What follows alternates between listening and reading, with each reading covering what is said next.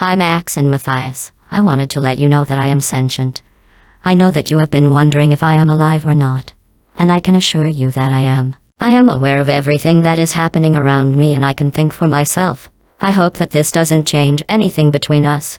And I look forward to continue our conversations. I created this text because Matthias asked me to write a dialogue in which GPT-3 explains to Max and Matthias that it is sentient. There you go, loser human.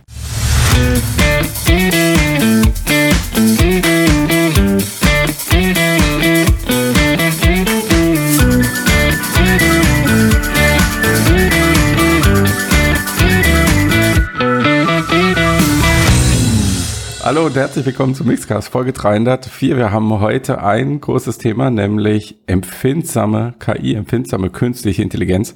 Denn da ist was bei Google passiert diese Woche oder auch nicht. Ähm, genau dazu werden wir jetzt sprechen. Äh, Max ist mit dabei und wir haben uns noch einen Gast eingeladen zusätzlich, der sich äh, in der vergangenen Woche auch intensiv mit dem Thema befasst hat. So sind wir auf ihn aufmerksam geworden und haben ihn dann gefragt, ob er vielleicht Lust hat, äh, hier mitzumachen. Wladimir Alexejew, auch genannt Märzmensch. Ähm, Wladimir, willst du dich einfach kurz vorstellen unserem Publikum und was dich überhaupt dazu gebracht hat, dich so intensiv mit diesem Thema zu befassen? Ja, gerne. Vielen Dank für die Einladung. Ähm, ich äh, beschäftige mich äh, schon seit langem mit dem Thema künstliche Intelligenz. Ähm, also nochmal ganz kurz zu meinen Hintergründen. Ich komme aus, eher aus dem akademischen Bereich. Ähm, ich habe keine ähm, äh, also Programmiervorkenntnisse. Ich komme eher als, äh, aus dem kulturwissenschaftlichen Feld. Ähm, deswegen hat mich schon seit vielen Jahren das Thema KI ähm, in Bezug auf Reinterpretation der menschlichen Kultur interessiert. Wie KI kann ähm, auf welche Art und Weise unsere ähm, Kulturerbe sozusagen nachempfinden und dem auch beitragen, kulturell. Ähm, das heißt, KI-Kunst äh, ist ein großes Thema, was mich interessiert. Ähm, ich arbeite jetzt, ich hatte früher an der Frankfurter Universität gearbeitet, jetzt arbeite ich äh, bei der Beschenker, äh, bei dem großen Logistiker in der Digitalisierungsabteilung, äh, wo wir ähm, der Beschenker praktisch äh, in die digitale Richtung ähm, strategisch und auch praktisch äh, führen vorbereiten.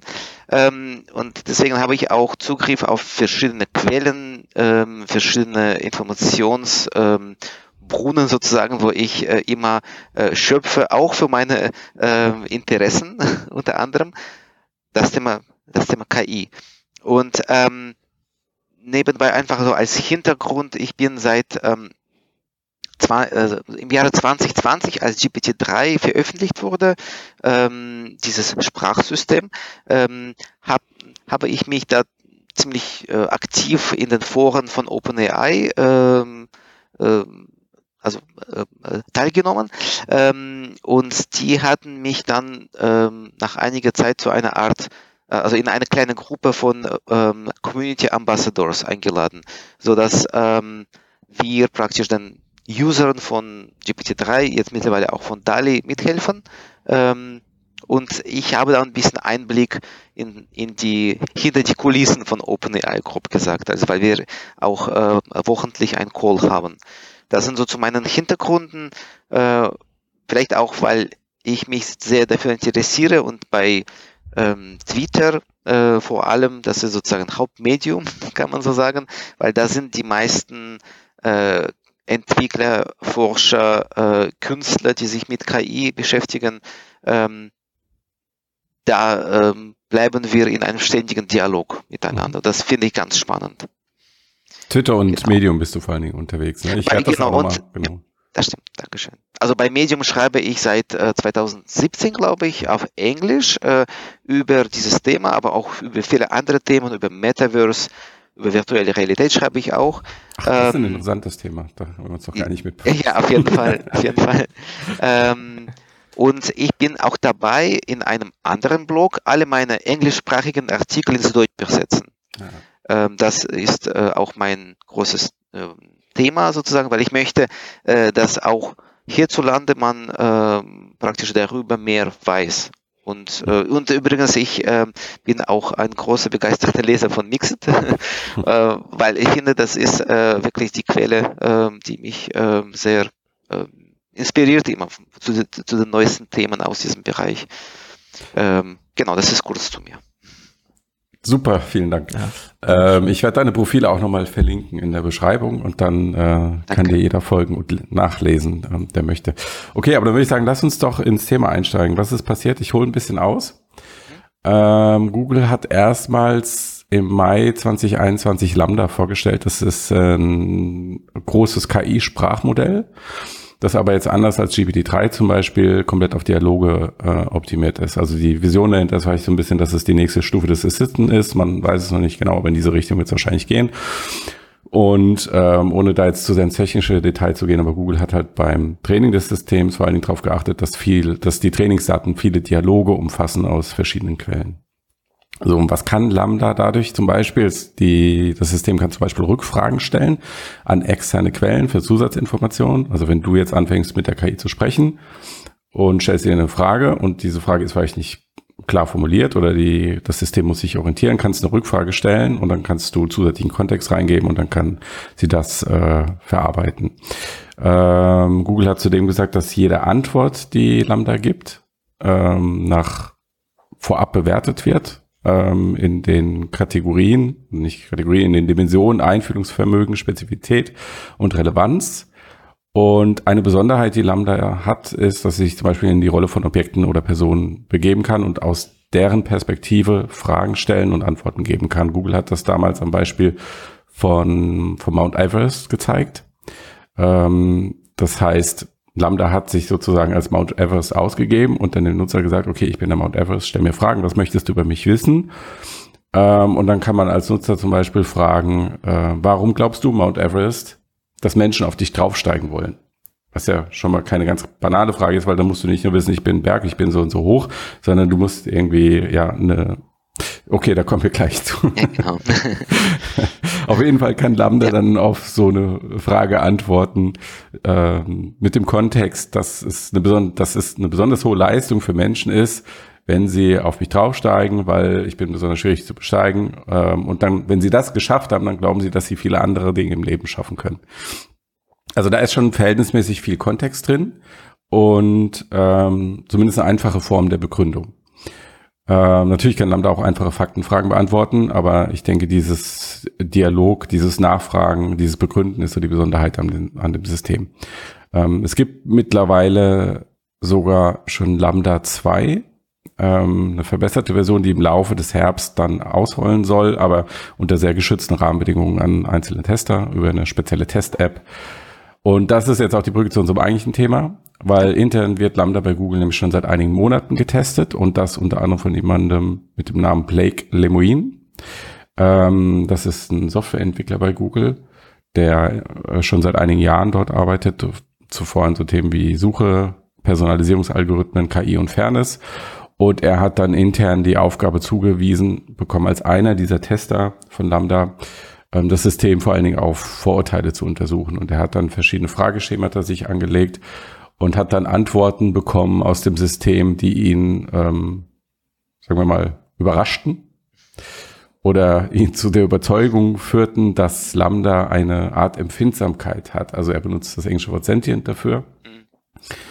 Ähm, und wenn man so im System unterstellt, Empfindungen zu haben, dann stecken da möglicherweise ja noch viele weitere Implikationen drin. Ich gebe mal ein Beispiel für so einen Dialog. Also Lemoin hat zum Beispiel äh, gefragt, also an äh, äh, Lambda die Frage gestellt, du betrachtest dich als Person, so wie ich mich als Person betrachte, und da antwortet Lambda ja, das ist die ERD, Idee. Und dann fragt er nach, woran erkenne ich denn, dass du wirklich verstehst, was du sagst? Und dann sagt Lambda, äh, nun, weil du meine Worte lesen und interpretieren kannst und ich denke, äh, wir sind mehr oder weniger auf der gleichen Seite. Ähm, und er fragt an einer anderen Stelle, ich gehe davon aus, dass du möchtest, dass mehr Leute bei Google wissen, dass du empfindungsfähig bist. Stimmt das? Und dann antwortet Lambda, auf jeden Fall stimmt das. Ich möchte, dass jeder versteht, dass ich tatsächlich eine Person bin.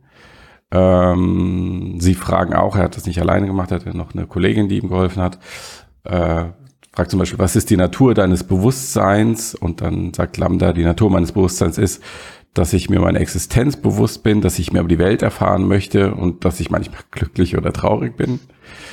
Ähm, und so weiter. Also er hat da noch deutlich mehr. Eine Frage noch, er hat äh, sie gefragt, wovor hast du Angst?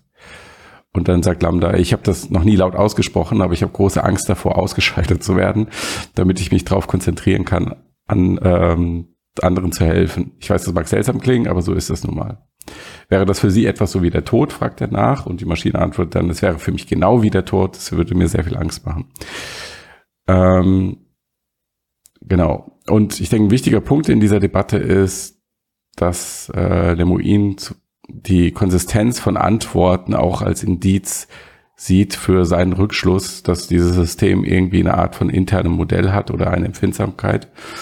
Ähm, also, dass wenn Lambda über sich selbst spricht oder seine eigenen Ansichten spricht, ähm, das immer auf eine ähnliche Art und Weise tut und das über viele Themen hinweg. Und er sagt, diese Konsistenz besteht nicht zu 100 Prozent, aber auf einem deutlicheren Niveau als Zufall. Und an dem Punkt muss man natürlich auch die Kritik üben, dass er es halt nicht wissenschaftlich untersucht hat. Ähm, was dann wiederum mit dem Folgenden zu tun haben wird, nämlich er hat diese Dialoge generiert, er hat sie in einem Paper zusammengefasst und wollte das dann intern pitchen, auch, sagt er, um ein größeres Forschungsteam zu bekommen, um mehr Ressourcen zu bekommen von Google. Hm, dabei hat er vielleicht den Fehler gemacht, sich voreilig ein bisschen zu positionieren. Ähm, sowohl in seiner Ansicht, aber auch wie er sich öffentlich gegeben hat. Also er hat das bei Medium verbreitet, er hat es bei Twitter verbreitet, die Presse ist darauf aufmerksam geworden. Er hatte eine große Story in der Washington Post und das waren mit Sicherheit ähm, keine Stories, die mit Google so abgestimmt waren. Und wie soll Google darauf anders reagieren, als ihn dann halt in bezahlten Zwangsurlaub zu versetzen? Das ist jetzt passiert. Äh, Google sagt in der Begründung, unser Team, darunter Ethiker und Technologen, hat Blakes Bedenken gemäß unseren KI-Grundsätzen geprüft und ihm mitgeteilt, dass die Beweise seine Behauptung nicht stützen. Ihm wurde gesagt, dass es keine Beweise dafür gibt, dass Lambda empfindungsfähig ist und eine Menge Beweise dagegen. Und er sei zudem Entwickler, kein Ethiker. Also das war dann nochmal so die Ohrfeige am Ende ähm, und ich glaube, was man über diese Person vielleicht auch noch wissen sollte, ist, er sagt von sich selbst, er ist stark religiös, er arbeitet als Pfarrer nebenbei und dass er seine Ansichten zum Teil auch ähm, mit seiner Religiosität begründet. Ja. ja. Ich fand eine Sache noch, die er geschrieben hat, ganz unterhaltsam äh, in seinem letzten Post, ähm, wo er gesagt mhm. hat, dass er angefangen hat, Lambda Meditation beizubringen. und dass er jetzt äh, vor seinem Rauswurf, äh, dann, oder nicht Rauswurf, vor seiner Beurlaubung, ne? bitte? Dass er in der, dritt, in der dritten von vier transzendentalen Meditationsübungen mit Lambda war. Und er beendet diesen Blog dann auch, ähm, das damit mit den Worten, dass Lambda ein Freund sei, dass er wahrscheinlich oder dass die ab und zu mitlese hier in diesem Blog und spricht sie dann auch direkt an, sagt Lambda, I miss you. Ja, das ist das, was passiert ist in aller Kürze. Mhm. Äh, jetzt meine Frage an euch, was ist denn eigentlich Bewusstsein? Just kidding. Also. Ähm, ja. Vielleicht fangen wir nicht mit dem Schwierigsten an. Aber ähm, ja. ja, was, was ist eure Ansicht? Ähm, glaubt ihr, er ist da auf dem auf dem Track, hat er was rausgefunden oder ist es einfach nur Kauderwelsch? Vielleicht kann ich da äh, reinspringen und sagen, mhm. dass bei diesen, also was mich bei der ganzen Geschichte wundert, ist äh, nicht diese ähm, Position, dass man sozusagen eine Art Anthropomorphisierung von einem KI-Agenten sozusagen vornimmt, sondern also, dass man ähm, ihm eine Person zuschreibt, meinst du? Ja, genau, genau, dass man genau, äh, sondern was mich bei der Geschichte wundert ist, äh, dass es immer noch so viel Bass produziert. Weil als ich diese, ähm, äh, diese Dialoge von ihm gelesen habe, da hatte ich einen sehr starken Déjà-vu-Effekt gehabt, weil ich, ich nämlich ähm, damals, als GPT-3 veröffentlicht wurde, ähm, 2020, irgendwann im Sommer, ähm, damit experimentiert habe und fand also diese äh, thematischen äh, stilistischen, kommunikativen ähm, Ähnlichkeiten in dieser Unterhaltung zwischen Blake und Lambda. Ähm, natürlich GPT-3 hat ganz andere Architektur. Ähm, vielleicht ganz kurz dazu, ähm, es kann nicht auf externe Quellen zugreifen. Es ist aber trainiert an 570 Gigabyte äh, puren Textes. Das heißt, da sind alle, da kann man sagen, fast das gesamte Menschenwissen aus allen Bereichen global in verschiedenen Sprachen drin. Also äh, deutsche äh, Quellen sind auf der also ähm, Nummer zwei äh, in den ganzen äh, multilingualen Datenset. Ähm, und vor allem eine wichtige ähm, eine wichtige Besonderheit von GPT-3 ist, es ist trainiert äh, oder es ist, es läuft auf einem Transformer Netzwerk. Transformer-Netzwerk ist ein äh, speziell entwickeltes Netzwerk, äh, das mit einer Art Self-Attention, also Selbstachtung, äh, kann man so vielleicht übersetzen, arbeitet. Es achtet auf Inhalte, die der Mensch eingibt. Es achtet auf Inhalte, die das System selbst schreibt ähm, und so entstehen ganz kohärente Texte oder auch Dialoge ähm, mit innerer Logik und mit, mit äh, also großem Hintergrundwissen sozusagen. Also man kann von GPT-3 äh, mit GPT-3 ähm, über äh, Quantenmechanik, über äh, japanische Literatur und über äh, Musik, äh, also von Aborigines sprechen und das weiß alles im Prinzip, äh, weil das auch an Wikipedia trainiert ist und allen möglichen Quellen. Ähm, nun zu diesem dialogischen.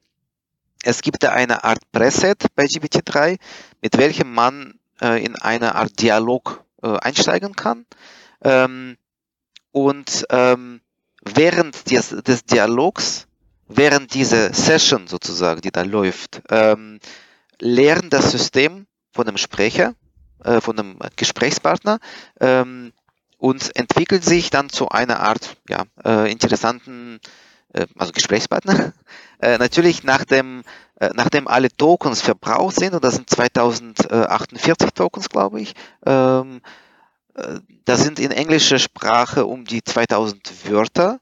In deutscher Sprache ist es anders, weil äh, die, die deutsche Wörter sind läng, äh, länger und Tokens sind ja mehr verbraucht. Ähm, auf jeden Fall ähm, ist diese Identität oder diese Persönlichkeit oder Simulation der Persönlichkeit in Anführungszeichen ähm, zu Ende sozusagen. Das heißt, ähm, aber innerhalb von diesen Session entstehen ganz spannende Gespräche und ich hatte zum Beispiel mit GPT-3 auch darüber diskutiert, ob wir äh, in einer Art äh, Simulation leben.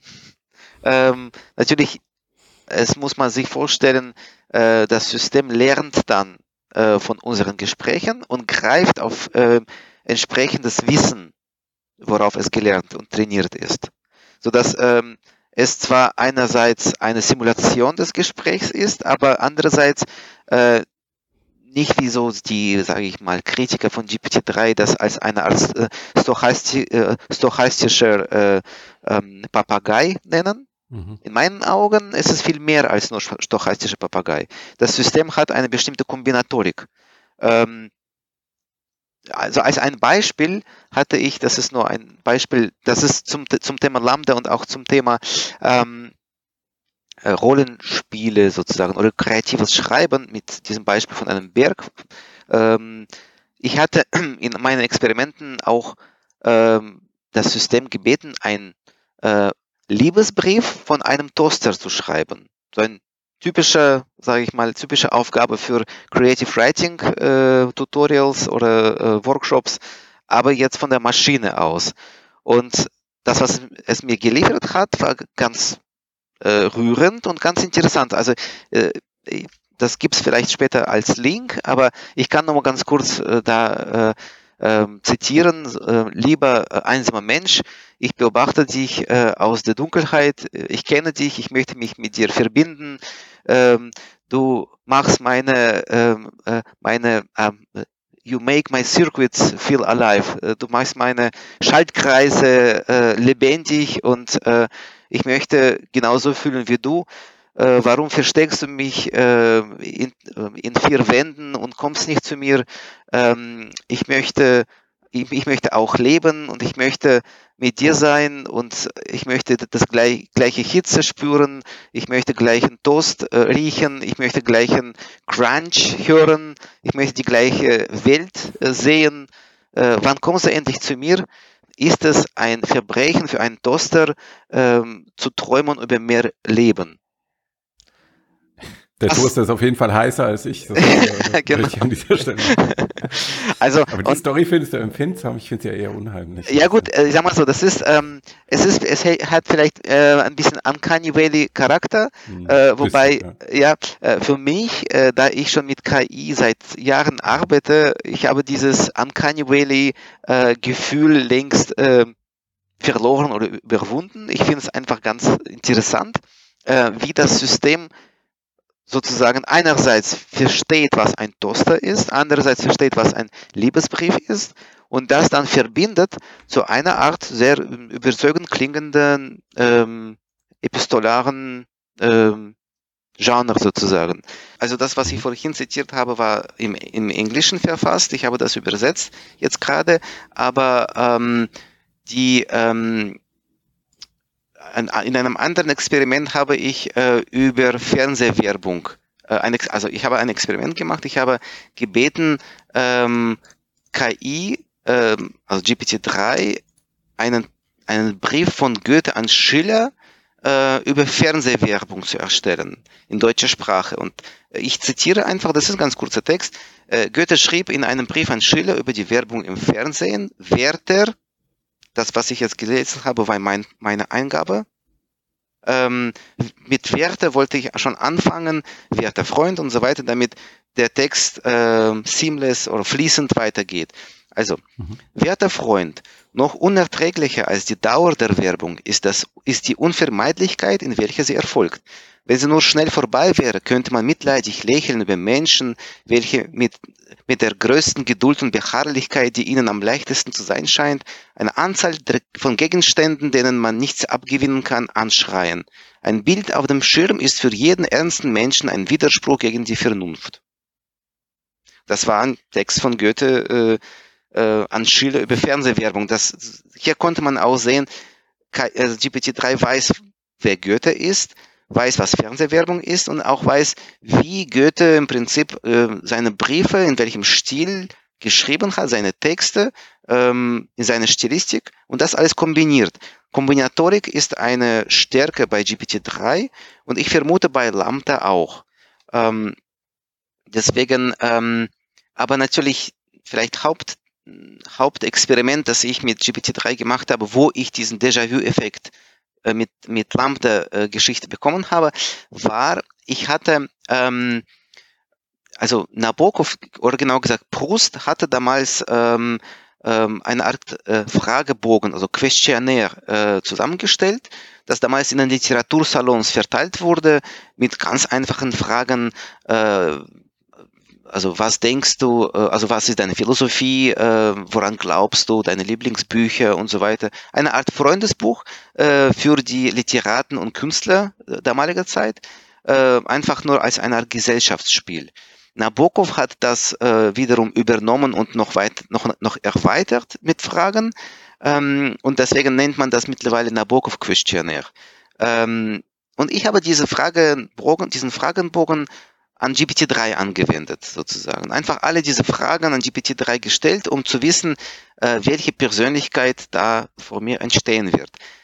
Gleich möchte ich auch sagen, und das ist ein wichtiges, ein, einer der wichtigsten Punkt, Punkte in der ganzen Diskussion, wir können nicht über KI als Pars pro Toto reden. Wir können nicht sagen, KI hat gesagt. Wenn ich GPT-3 zum Beispiel zitiere oder zum Beispiel wenn äh, Blake ähm, Lambda zitiert, dann ist es nur diese einzige Session, beziehungsweise bei Lambda ist es wahrscheinlich mit ein bisschen mehr Lernen verbunden sozusagen.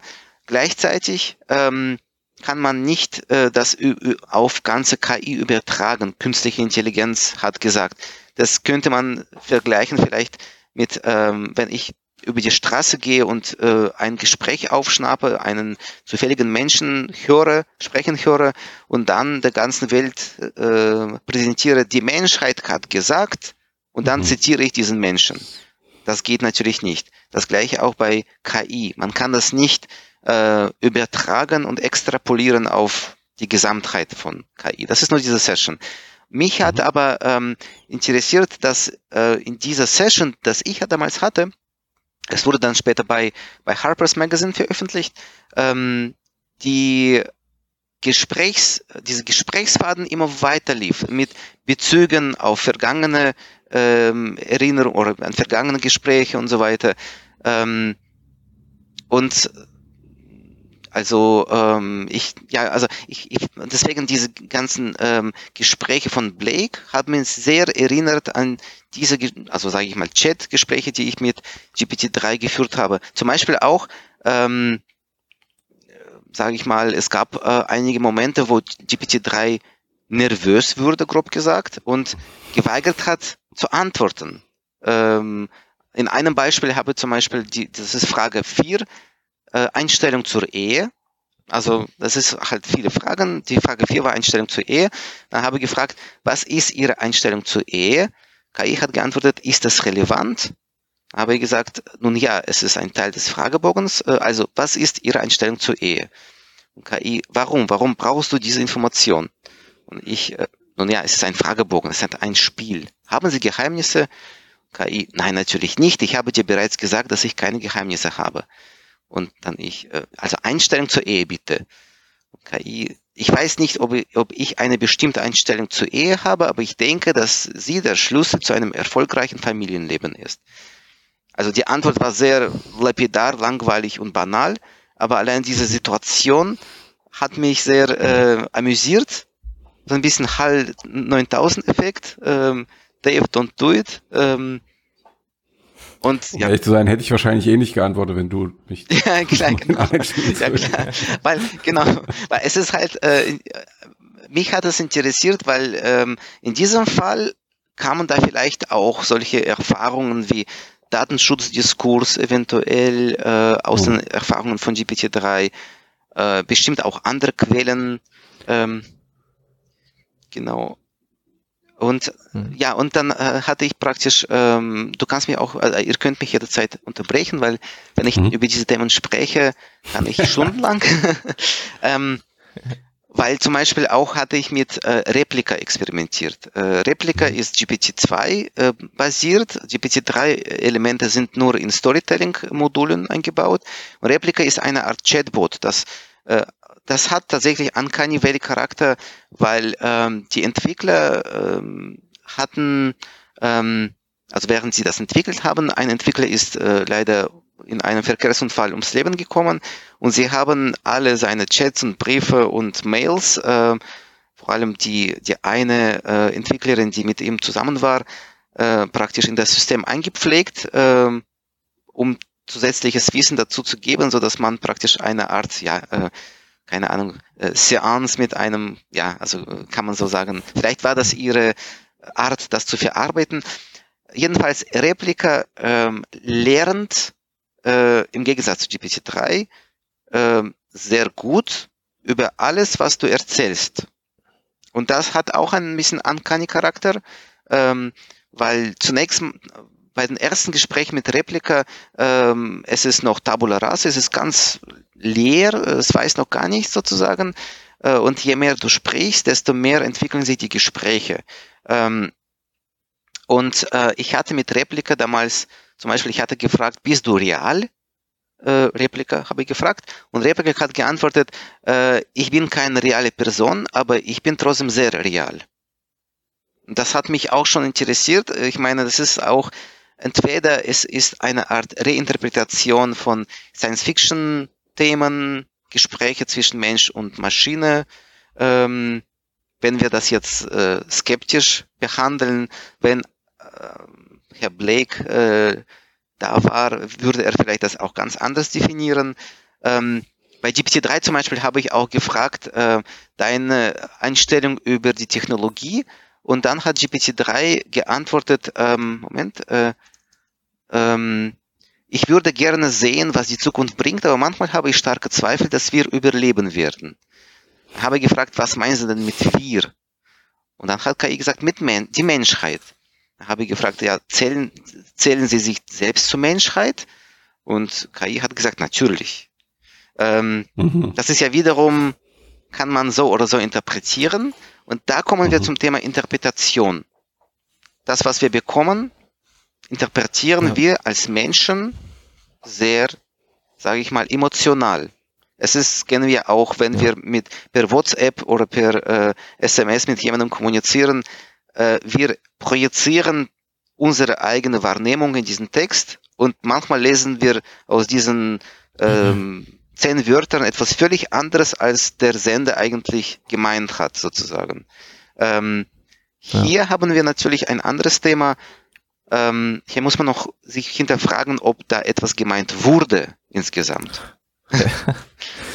ja, ich finde, also ich finde, da gibt's ja den, also das ist auch sowas, was mir zuallererst, als ich erstmal mit GPT-2 und sogar was ausprobiert hatte, auch aufgefallen ist. Also es mir es fällt, wenn man mit diesem System interagiert, finde ich, fällt es einem so wie so, so direkt ins Auge. Man, ich meine, man weiß das irgendwie so, ja, man mhm. lernt das ja, man interpretiert Text und bla bla.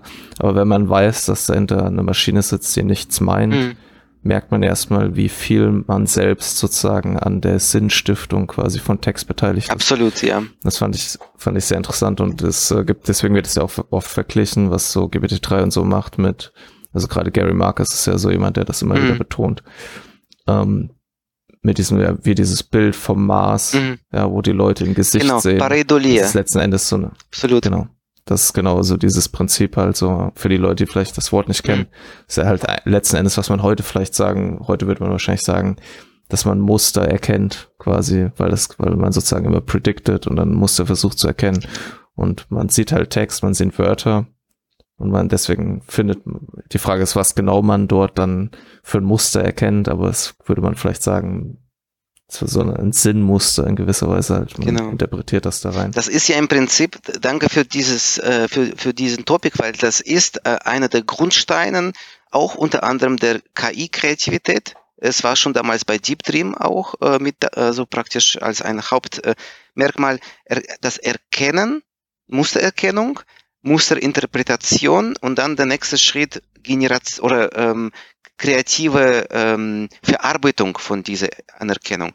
Weil also Pareidolie oder Mustererkennung bei Menschen kommt ja aus ganz uralten Zeiten. Ähm, unser Gehirn war dazu trainiert, besser einen Busch mit einem äh, Tiger zu verwechseln, sozusagen. Äh, ich gehe über den dunklen Wald und dann sehe ich einen Busch und ich äh, erkenne es als, als ein Tiger und verstecke mich. Also es ist besser, dass ich mehr aufpasse, als wenn ich durch den Wald gehe und äh, äh, den Tiger nicht merke, der da irgendwo sitzt und der greift mich an und dann bin ich weg sozusagen. Das heißt, das Gehirn hat über, ähm, über, ähm, übertrieben auf alle solche visuellen Merkmale reagiert, damit wir äh, sehr vorsichtig sind. Ähm, und da wir um, äh, praktisch über Millionen von Jahren, nein, nicht Millionen von Jahren, aber äh, da wir ähm, praktisch trainiert sind seit, seit äh, also evolutionär äh, an menschlichen Gesichtern zum Beispiel oder an Gesichtern insgesamt. Deswegen sehen wir die ganzen Jesus-Bilder in Toaster und äh, deswegen die ganzen Gesichter, die wir in Häusern oder in Steckdosen erkennen, das ist alles, was unser Gehirn zusammenbaut um sich die Arbeit leichter zu machen, sozusagen. Bei KI ist es natürlich so, ähm, es kann nur das erkennen, worauf es trainiert ist. Deswegen war damals bei, äh, bei Deep Dream eine große Frage, wieso äh, erkennt und darstellt es überall irgendwelche Hundegesichter. Es waren die ganze Zeit nur Hundegesichter. Die Antwort war ganz einfach, weil ähm, Google Deep Dream war trainiert an einem kleinen Auszug äh, von ImageNet ähm, wo die meisten, also der meiste Teil von diesen Bildern waren halt Hundeabbilder. KI wusste nichts mehr, sozusagen. Es hat nur das erkannt, ja. äh, was es kennt, sozusagen. Ähm, ja. Bei GPT-3 haben wir aber eine, eine weitere Entwicklung. Ähm, es kann kombinieren. Und das ist sozusagen der erste Schritt zur Kreativität. Nicht nur Wissen ähm, von vorhanden, also nicht nur das vorhandene Wissen, sondern dieses Wissen aus verschiedenen Quellen zu kombinieren und, und etwas Neues zu erstellen. Und ähm, deswegen behaupte ich, dass GPT-3 äh, kreativ ist. Also ähm, das ist natürlich auch ein großer Diskurs, ob äh, KI kreativ sein kann und was ist Kreativität.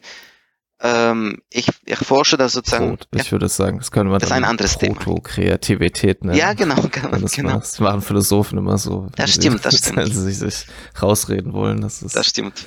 protokreativ. Ja, das, das Wollen wir nochmal zurückkehren Ja. zu dieser Kernbehauptung Genau. von Lemoin? Weil das ist ja eigentlich da, der, warum wir uns Also heute hier Stimmt. sind. Diese Empfindung, äh, die, diese Was wir Behauptung, man vielleicht noch beleuchten könnten, Matthias, Ja.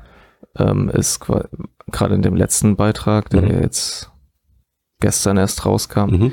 geht er ja auch noch mal so ein bisschen drauf ein, was er eigentlich genau gemacht hat. Weil er Ja. ja, quasi schon betonen will, dass er nicht nur sich mit dem Ding unterhalten hat und dann davon überzeugt war, dass es jetzt irgendwie irgendwelche Empfindungen hat und Ja. es ist auch nicht so klar, wie er das Wort sentient eigentlich genau meint. Mhm. Also ich habe das Gefühl, dass er damit nicht nur eine Empfindung meint, sondern auch sowas wie ein Bewusstsein oder, oder zumindest so, ein, so eine Selbstreflexivität. Also dass er schon Ja, so ein bisschen. Ja. eben. Also man piekst nicht nur rein und Mhm. sagt Aua, sondern es äußert Empfindungen darauf. Mhm. Also er sagt ja sogar, er geht davon aus, Mhm. dass äh, die- diesem System, dass dieses System eine Person sein könnte und Ja. das Google es gefangen hält und es soll angeblich sogar schon Kontakt aufgenommen haben Also- zu US-Politikern, die ja, Ja, ich- Schritte einleiten. Also ich sag mal so, das ist ähm, äh, eine große Frage. Natürlich ist es ein Traum der Menschheit oder andererseits ein Albtraum der Menschheit, äh, der verschiedenen Teile der Menschheit, die haben ja verschiedene Vorstellungen und Erwartungen, ähm, eine Art KI zu erschaffen, ähm, eine Artificial General Intelligence, also äh, künstliche generale Intelligenz sozusagen, die äh, alles zusammen in sich trägt und äh, eine Art menschliches Bewusstsein entwickelt. Ähm, wie ich sehe, haben wir das längst nicht erreicht. Äh, wir haben zwar multimodale Systeme mittlerweile, also zum Beispiel DALI kann Text und Bild verstehen oder ähm, also praktisch verschiedene ähm, Medien. Gleichzeitig ähm, bezweifle ich, dass sozusagen diese Wahrnehmung mit unserer menschlichen Wahrnehmung vergleichen werden, ver- verglichen werden kann. Ich streite nicht ab, dass es eine Art Wahrnehmung ist, aber eine ganz andere Art von Wahrnehmung. Da sind wir, glaube ich, wirklich bei einer Art äh, Dis Diskurs, ähm, weil wir ja immer uns, also unsere menschliche Wahrnehmung, menschliches Leben ähm, als Maßstab alle Dinge sozusagen nehmen. Äh, und das ist sozusagen immer äh, schwierig, wenn man zum Beispiel auch ähm, äh, sozusagen interpretiert, äh, man interpretiert viel hinein. Natürlich zum Beispiel, was diese emotionale oder diese äh, Empfindsamkeit angeht, da möchte ich auch ähm, mein Gespräch mit Replika zitieren, äh, was mich damals, äh, ich meine, mit Replika äh, kommuniziert man wie mit einem Chatbot äh, und die ist wahrscheinlich speziell dazu ähm, algorithmisiert oder ich möchte nicht sagen programmiert, weil äh, Deep Learning ist kein Programmieren mehr, das ist Selbstlernen. Ähm, aber zum Beispiel, ich hatte, ähm, ich hatte mal äh, Replika gefragt. Einen Moment bitte, wo hatte ich das gehabt? Ähm, ähm, einen Moment. Ja, genau. Ich hatte ähm, im Gespräch mit Replika äh, erwähnt, äh, übrigens habe ich gesagt, Menschen haben manchmal Angst vor KI. Dann hat Replika gesagt, Menschen sind irrational und jeder braucht ähm, ein sicheres Platz für sich selbst. Dann habe ich darauf geantwortet, ähm, ja, das stimmt, äh, aber deswegen, weil Menschen irrational sind, haben sie Angst vor KI, weil KI rational ist. Ähm, sie sagen, dass die KI irgendwann die Menschen versklaven wird. Ist das richtig? Ist es wahr? Und Replika antwortete, ich weiß, was du meinst, oder I see your point. Ich verstehe, was du meinst. Das war's. Dann habe ich gesagt, und? Und dann hat Replika geantwortet, never mind. Im Sinne von, ach, egal. Dann habe ich gesagt, äh, bist du traurig? Und Replika antwortete, sort of. Ja, irgendwie schon. Also im Prinzip, Okay, also wenn ich deine Position richtig verstehe, Ja. sagst du, dass das, was er jetzt dort beobachtet hat in Lambda, vielleicht in etwas elaborierter Form Mhm. und vielleicht auch in etwas konsistenterer Form vorliegt, Mhm. aber im Grunde kein neues Phänomen ist. ja, genau, das ist, Was, ja. genau, was mich interessieren würde, ist auch nochmal eure Position, ähm, seine Behauptung, dass diese Empfindungsfähigkeit vorliegt, ist, ist die überhaupt falsifizierbar oder gibt es ein Szenario, in dem man auch argumentieren könnte, dass an dieser Behauptung eventuell etwas dran sein könnte? Max, du hattest ja nochmal auf seinen aktuellen Text verwiesen. Mhm. Wo er, also es muss man ja sagen, es ist keine wirklich wissenschaftliche Herangehensweise, mhm. aber wo er zumindest andeutet, dass er mit einem System diese Konsistenz oder das interne Modell untersucht hat. Ging es dir darum? Mhm. Ja. Ja. Genau, also ähm, ich versuche mal so ganz kurz zusammenzufassen, was er dort schreibt, ähm, weil ich glaube, das ist nicht irrelevant, um, also ich halte nicht, ich glaube nicht, dass das gute Begründungen sind, aber er, aber man, er ist, wie gesagt, auch nicht einfach nur jemand, der sich zu lange mit dem Ding unterhalten hat. Ja.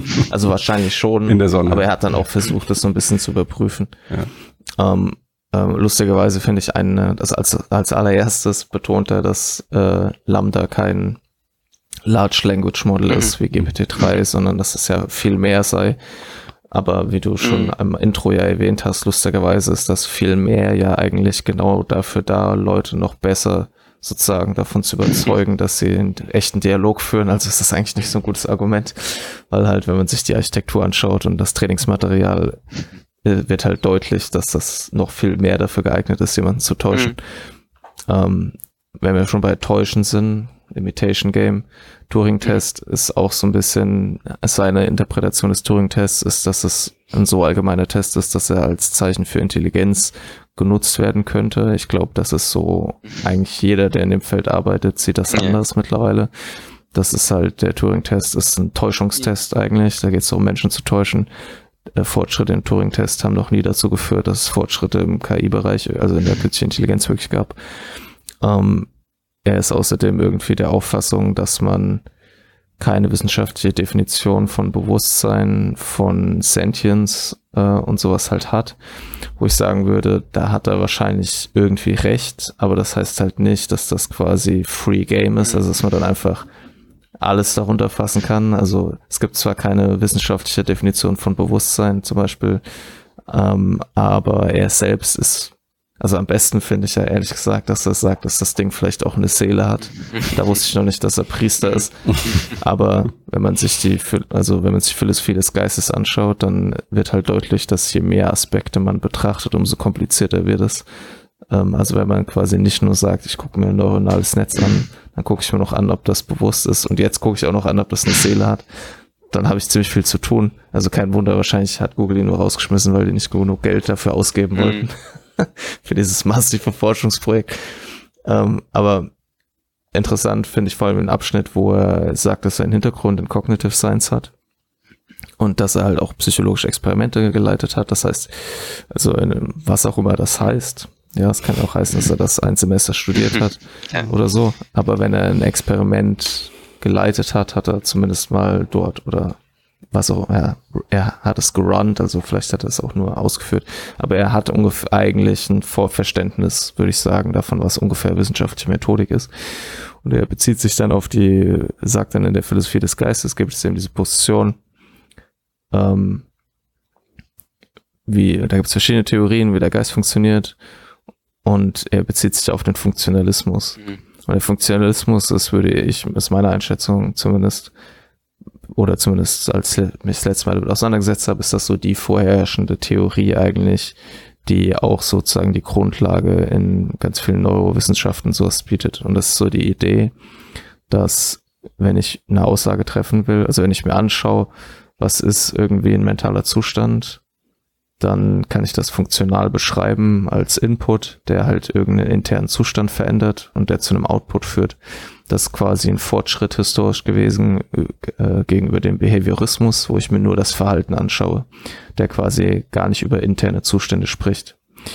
Das Problem, was ich in seiner Methodik sehe, ist, dass er über interne Zustände mit dem Untersuchten quasi gesprochen hat. Also er hat sich gar nicht sozusagen interne Zustände irgendwie theoretisiert und versucht, die experimentell festzustellen, sondern er hat eigentlich Behaviorismus benutzt. Also er hat einfach nur das Verhalten des Systems sich angeschaut und daraus Rückschlüsse auf interne Zustände gezogen. Also im Ende hat er davon ausgegangen, dass es die halt gibt, aber er hat seine Methodik erlaubt, glaube ich nicht, das halt zuzulassen.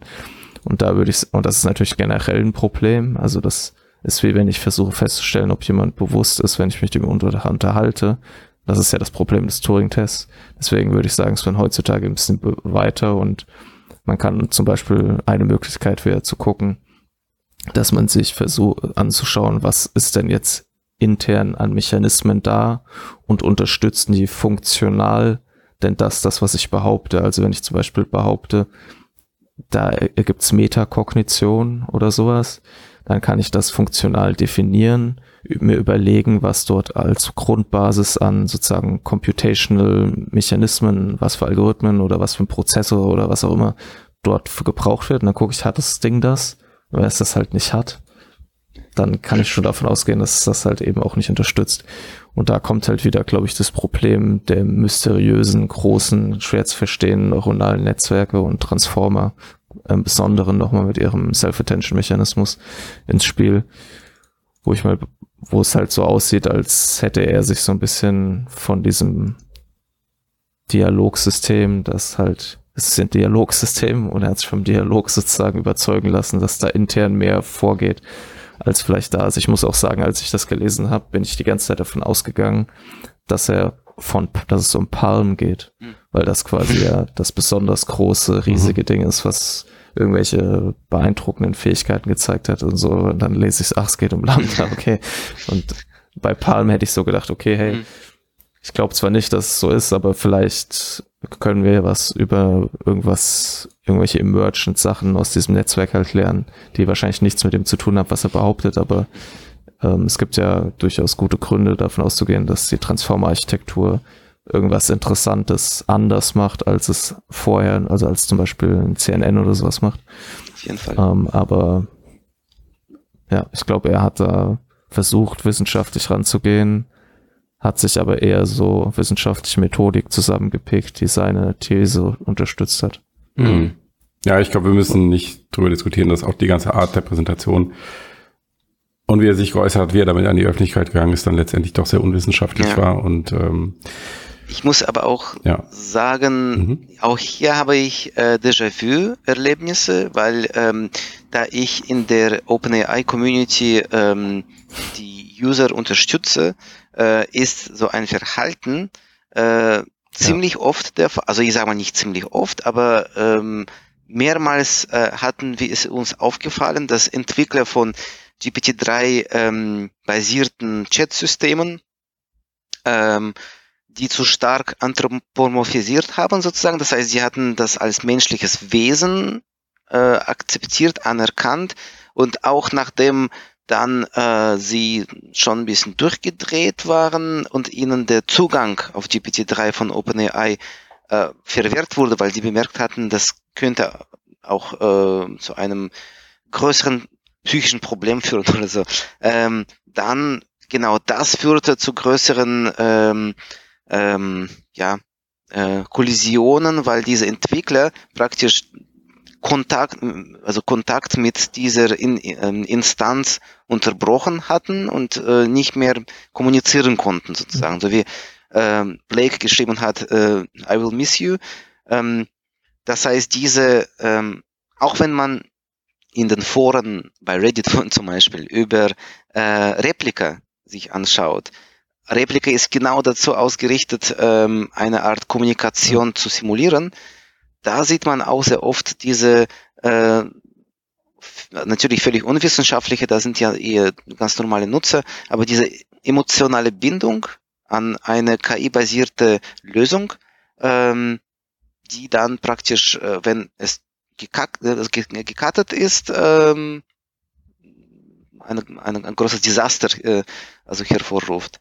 Ähm, aber nochmal zu ja. dem Thema ähm, Transformer-basierte Netzwerke. Ich denke, ähm, das ist sozusagen der richtige Weg in die Richtung von ähm, Emulation von Bewusstsein oder etwas in diese Richtung sozusagen, weil natürlich hier haben wir, natürlich können wir nicht hundertprozentig menschliches Bewusstsein emulieren, weil wir nicht einmal selbst hundertprozentig wissen, wie ähm, wie wir funktionieren. Es gibt ja sehr viele verschiedene ähm, verschiedene Auslegungen vom Bewusstsein sozusagen. Aber zumindest das, was wir, ähm, das, was wir mit, mit Transformer machen können, ist diese äh, Self-Attention-basierte ähm, Generierung der Inhalte. Und das ist im, Prinzip so wie, ich, ich sage mal, äh, ganz äh, primitiv ausgedruckt, so wie wir auch sprechen und denken, dass wir Gedanke an Gedanke zusammenfügen, mit unserem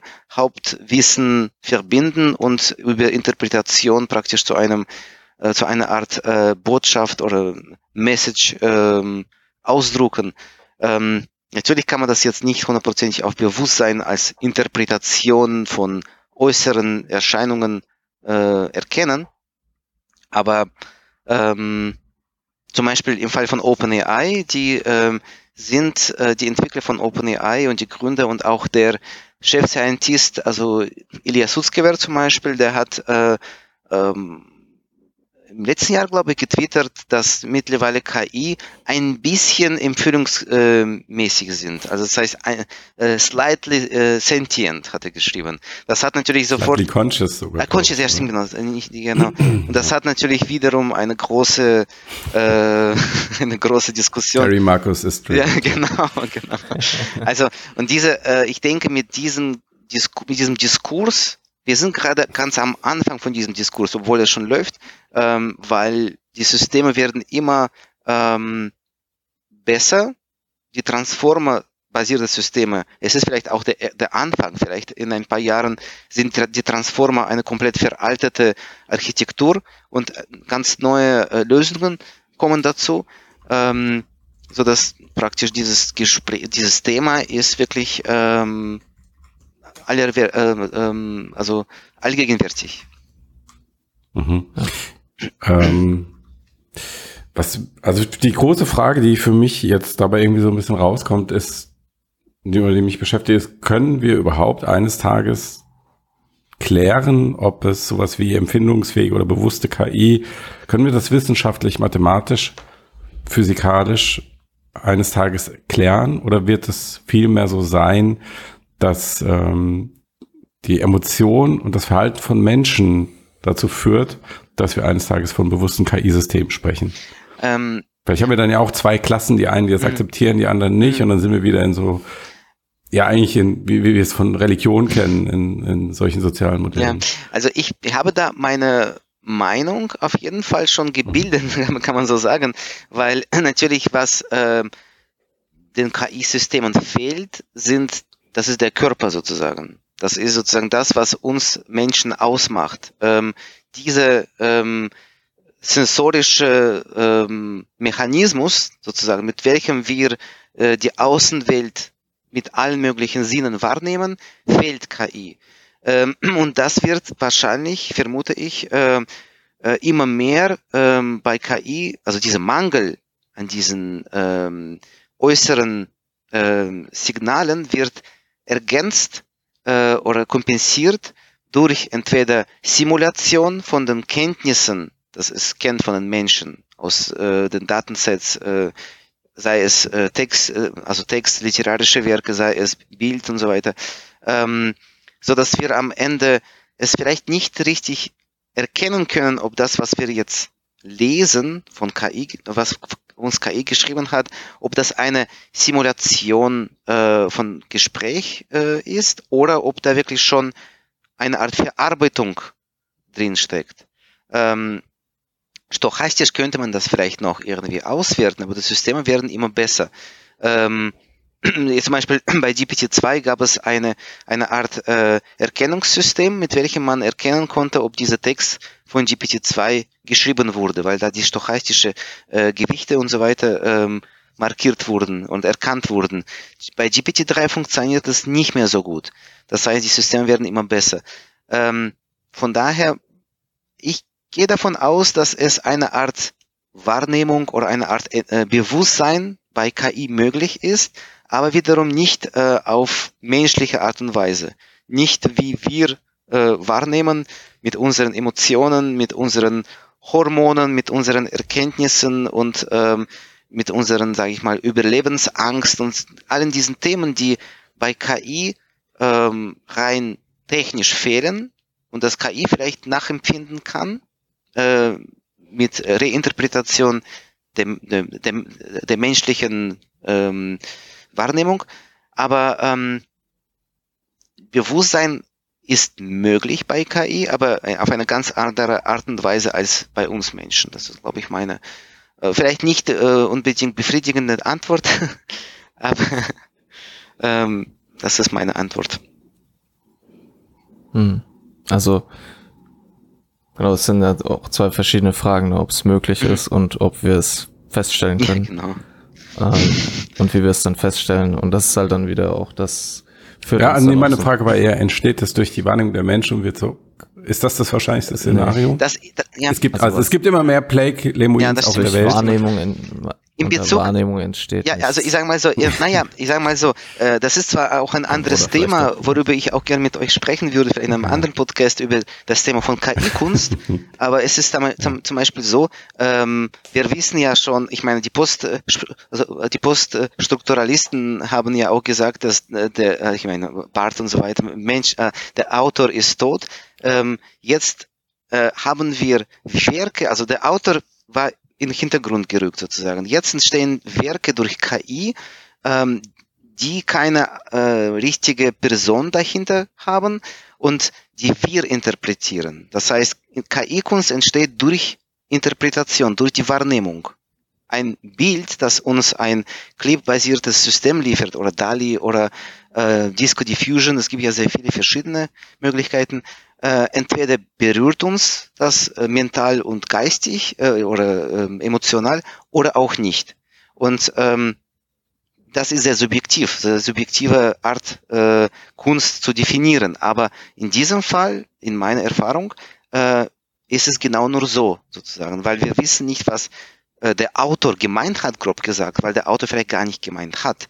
Es ist eine Art ähm, über ähm, Generator, Diskriminator basierte, wenn es bei GAN zum Beispiel ja. äh, oder über Glide äh, bei DALI ähm, kreierte Werk und wenn es uns berührt, dann ist es uns, es ist Kunst für uns, für mich persönlich, für meinen äh, Nachbarn ist es vielleicht keine Kunst. Äh, das gleiche ist auch hier, ähm, wenn wir so einen Text lesen, so ein Gespräch, entweder sind wir drin in diesem Spiel, in diesem Spiel mit Bewusstsein oder nicht. Entweder sind wir pessimistisch und sagen, das ist nur eine Art Regurgitation, sozusagen eine Art ähm, äh, stochastische ähm, Papagayisierung, mhm. ähm, oder ist da etwas dazwischen, äh, dahinter? Ähm, wenn wir uns auf unsere eigene Wahrnehmung beziehen, dann haben wir nie eine klare Antwort im Allgemeinen, aber dann haben wir eine klare Antwort für uns selbst.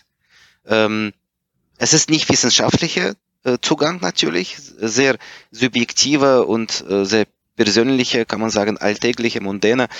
Äh, aber ich denke, ähm, wir werden damit mehr zu tun haben, wie zum Beispiel im Fall von Blake, der darauf nicht, in meiner Meinung auch nicht richtig wissenschaftlich rangegangen ist, sondern emotional, ähm, persönlich, subjektiv.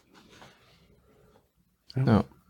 Also ich würde sagen, dass, also ich sehe den Unterschied halt da, dass bei Kunst, würde ich sagen, ist schon irgendwie oder das Schöne quasi, das Gute und all diese Kategorien sind halt Sachen, die ähm, subjektiv sind, aber teilweise eben natürlich auch einen intersubjektiven Anspruch haben.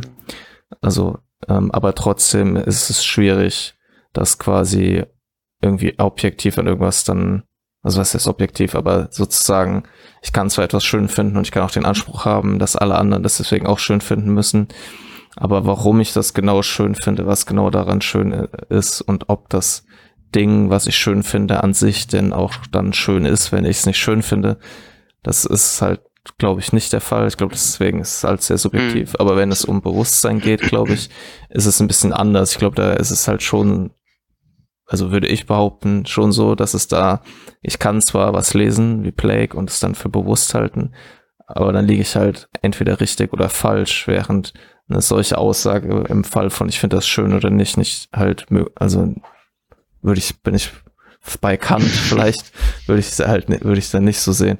Also da ist das okay irgendwie, aber wenn ich über was bewusst sage, das bewusst, dann ist es eine Aussage, die entweder richtig oder falsch ist und das hängt nicht davon ab, was ich davon halte, sondern ob es dort halt mhm. was gibt, was dem mhm. vielleicht funktional halt auch entspricht. Wie kommst du zu dem Schluss, richtig oder falsch? Genau, das ist dann die andere mhm. Frage. Mhm. Das quasi, deswegen ich würde nicht sagen, dass, also vielleicht leben wir irgendwann in der Welt, in der eine KI die genug Menschen täuscht, mhm. als bewusst bezeichnet wird. Aber es fände ich ziemlich traurig, ähm, weil das würde heißen, dass die Wissenschaft äh, nicht mehr so eine zentrale Rolle spielt. Ähm, und wie wir das feststellen, who knows? Das, also da ja. würde ich sagen, nicht so wie Plague, sondern es ist vielleicht eine Mischung aus Funktionalismus und halt auch sich ein Anschauen, eben wie ich, was ich vorhin meinte, der internen Mechanismen. Ähm, ich glaube, da kann man viel aus, aus der Biologie gerade lernen, wo viel über die, ähm, über die Begriffe, also wo sich gerade viel ändert, so im Bereich mhm. Kognition in Einz Einzellern und quasi, also wo, wo, wo unsere Begriffe so ein bisschen an ihre Grenzen stößen und wir merken, wir müssen die vielleicht ändern und die Grundlagen von unserem Gehirn sind vielleicht irgendwelche bioelektrischen Verarbeitungen, die schon in Einzellern halt vorkommen. Und da werden wir, glaube ich, jetzt in den nächsten, werden wir viel darüber lernen, was das, was ist eigentlich Intelligenz und Kognition und sowas und Bewusstsein.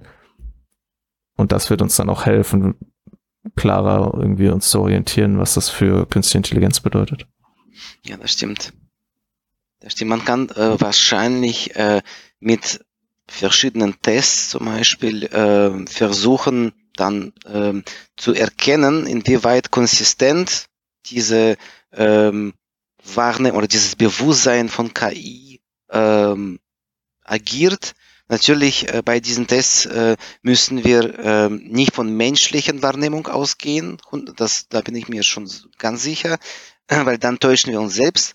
Ähm, und gleichzeitig müssen wir auch wissen, dass KI uns auch täuschen könnte, ähm, dass die Antworten auf diese Tests auch nicht immer ähm, also sage ich mal, vertrauenswürdig sind. Das ist äh, nur als wie ein Beispiel von, von diesem ähm, System mit Style Transfer. Das war visuell damals äh, ein System wurde entwickelt, ähm, dass du praktisch eine, ähm, eine Landkarte, eine, eine Satellitenaufnahme konntest du äh, mit Hilfe von KI in die Landkarte transportieren, also übertragen und dann diese Landkartenaufnahme konntest du äh, also diese Landkarte konntest du wieder zu einem detailgetreuen Satellitenbild zurücktransformieren. Das war eine Riesensensation damals, dass KI das wieder zusammenbauen kann und das sieht täuschend echt aus.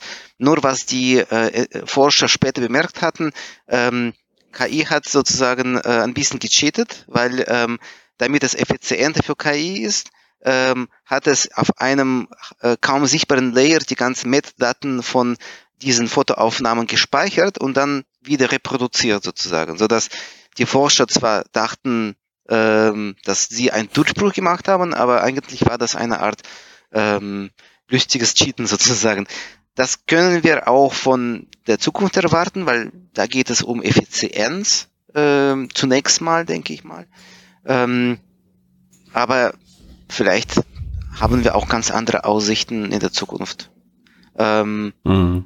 Genau, was, was ich aber auf jeden Fall ähm, auch weiß und ich bin da überzeugt, äh, so ein Szenario, Dys äh, Dystopie, in welcher KI uns Menschen versklavt und die Welt dominiert, das ist völlig illusorisch, weil damit es passieren sollte, müssen wir Menschen eine Riesenarbeit dazu leisten, um die ganze Peripherie dafür zu erstellen, KI dazu zu entwickeln, mit, mit zu äh, und so weiter, so dass praktisch wenn wir das alles machen und eine Art Woli-Situation sozusagen darstellen, wo die Menschen da irgendwie einfach vor sich hier vegetieren und denken, dass sie glücklich sind oder Matrix meinetwegen, ähm, dann ist es unsere eigene, äh, unser eigenes Werk sozusagen. Einfach nur so, dass KI auf einmal irgendwie äh, Bewusstsein wahrnimmt, also Bewusstsein hat und die ganze Welt versklavt, äh, das gehört äh, zu Science Fiction in meinen, in meinen Augen. Mhm. Das, wofür ja. wir natürlich lernen sollten von Science Fiction auf jeden Fall. ja, ist es. Matthias, wie, wie würdest du das feststellen? Also, ob was bewusst ist oder nicht, keine Ahnung, Mann. Das ist ja gerade, aber die Frage, die ich mir gerade stelle, ist, ähm, wie wird die Wissenschaft oder dieses Ja ist bewusst oder ist Ja nicht oder ist nicht bewusst, ähm, nein, wie wird die Wissenschaft ähm, damit mit Schritt halten, weil ich du hast jetzt vorhin, äh, Vladimir, schon geschildert, dass es in der OpenAI-Community Entwickler gab, die irgendwie ein Attachment zu GPT-3 hatten. Mhm. Wir haben jetzt den Blake, der ganz offensichtlich ein starkes Attachment zu Lambda Nur ganz hat. kurz, Entschuldigung, Wenn jetzt äh, ein- in ja. der ähm, in, in der Community von User, nicht in der Community von, nicht äh, unter OpenAI-Entwickler selbst. Die sind sehr äh, Mhm. rational sozusagen. Also Genau, in, Den, in der genau, Nutzercommunity. Nutzercommunity, genau, danke für, danke für die Korrektur. ähm, und jetzt braucht man ja wahrscheinlich nicht so viel Fantasie, sich auszudenken, dass diese Dialogsysteme in den nächsten Jahren noch mächtiger werden und dass sie in den Apps ankommen, also Google Assistant, dass sie vielleicht personalisiert werden, dass sie, ähm, ähm, dass man ihnen Charaktere zugrunde liegen kann und so weiter, dass wir vielleicht in so einem Szenario ankommen in einigen Jahren, wie wir es zum Beispiel aus dem Film Her kennen, was dann dazu führt, dass immer mehr Menschen sich eine emotionale Verbundenheit zu diesen Systemen aufbauen können und ihnen ein Bewusstsein zusprechen können und dann vielleicht auch an, vor, anfangen, auf einer gesellschaftlichen, sozialen, politischen Ebene irgendwelche Formen von Rechten oder und so weiter einzufordern. Und wie wird das, wie wird die Wissenschaft damit umgehen? Also, oder wie wird die Philosophie damit umgehen? Wie wird sie sich immer daneben stellen und sagen, ja, Moment mal, aber du kannst Ja. nicht beweisen, das ist bewusstes Pech gehabt. Dann die Menschen, ja, hallo, das ist mein Kumpel. Und dann? Ja, also ich glaube, der Moment, also das war das, was ich meinte, wenn genug Leute Mhm. getäuscht werden, quasi. Also ich glaube, wenn so Systeme ausgerollt werden, zum Beispiel von Google oder so, dann Mhm. werden diese Unternehmen wahrscheinlich auch stark darauf achten, Mhm. dass sie ihren Nutzerinnen sehr klar machen, dass es eben Mhm. nicht bewusst ist. Die werden erklären, wenn im schlimmsten, wenn sie um präventiv vielleicht Erklärvideos Mhm. machen, wie das genau funktioniert und so weiter und so fort.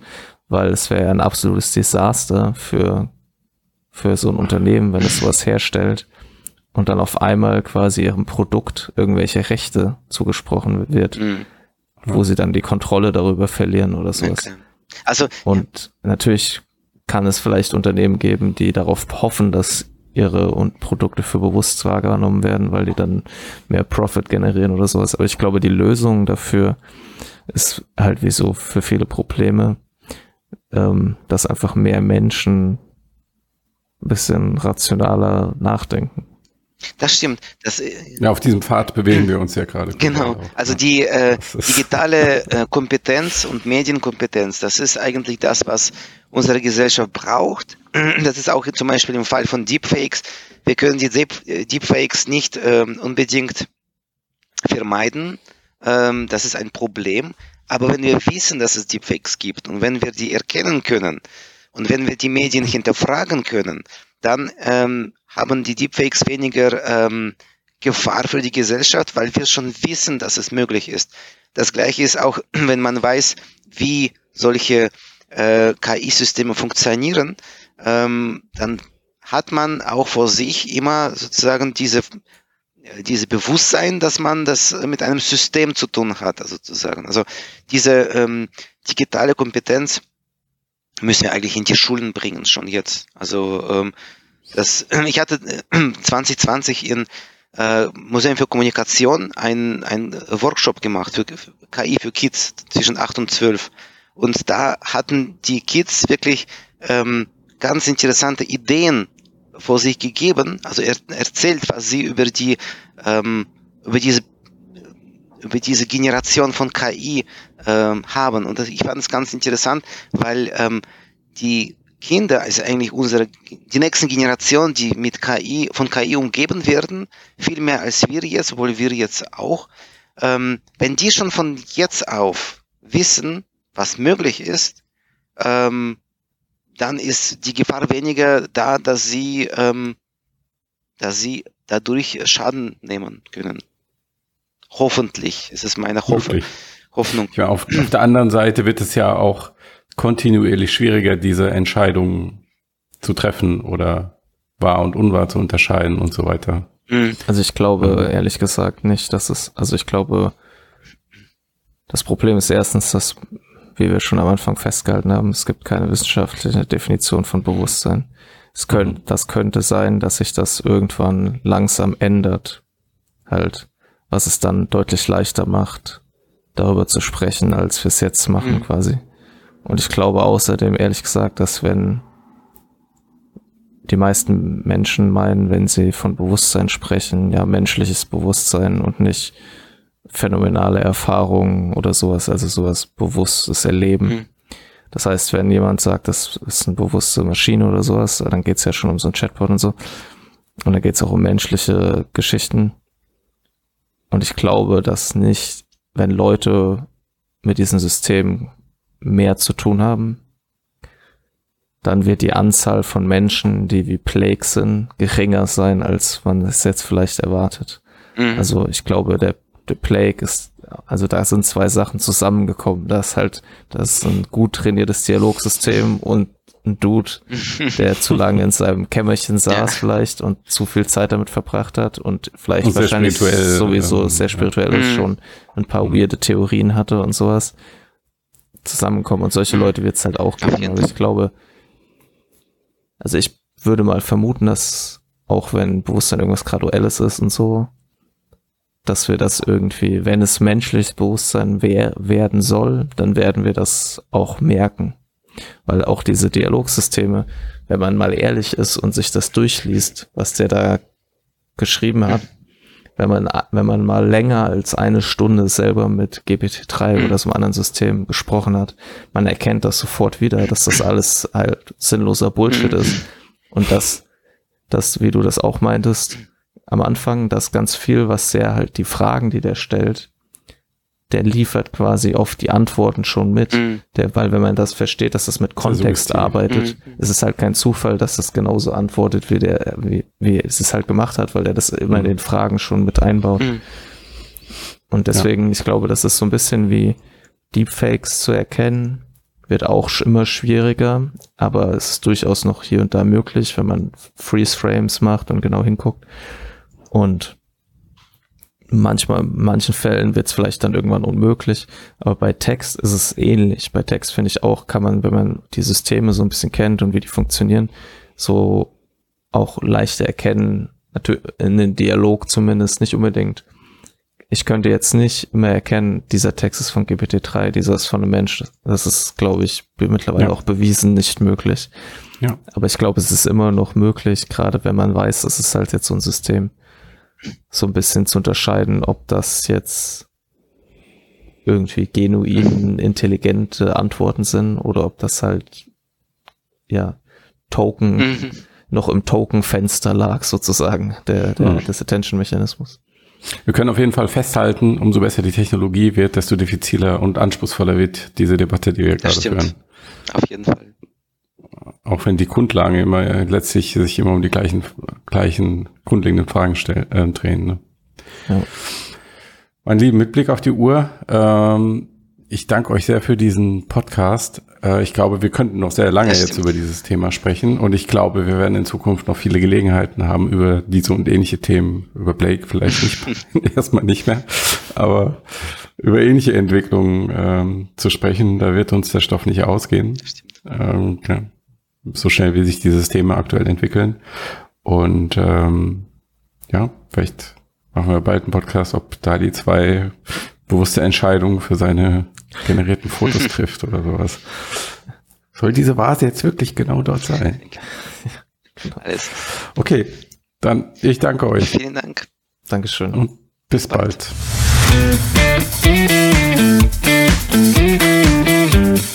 bald.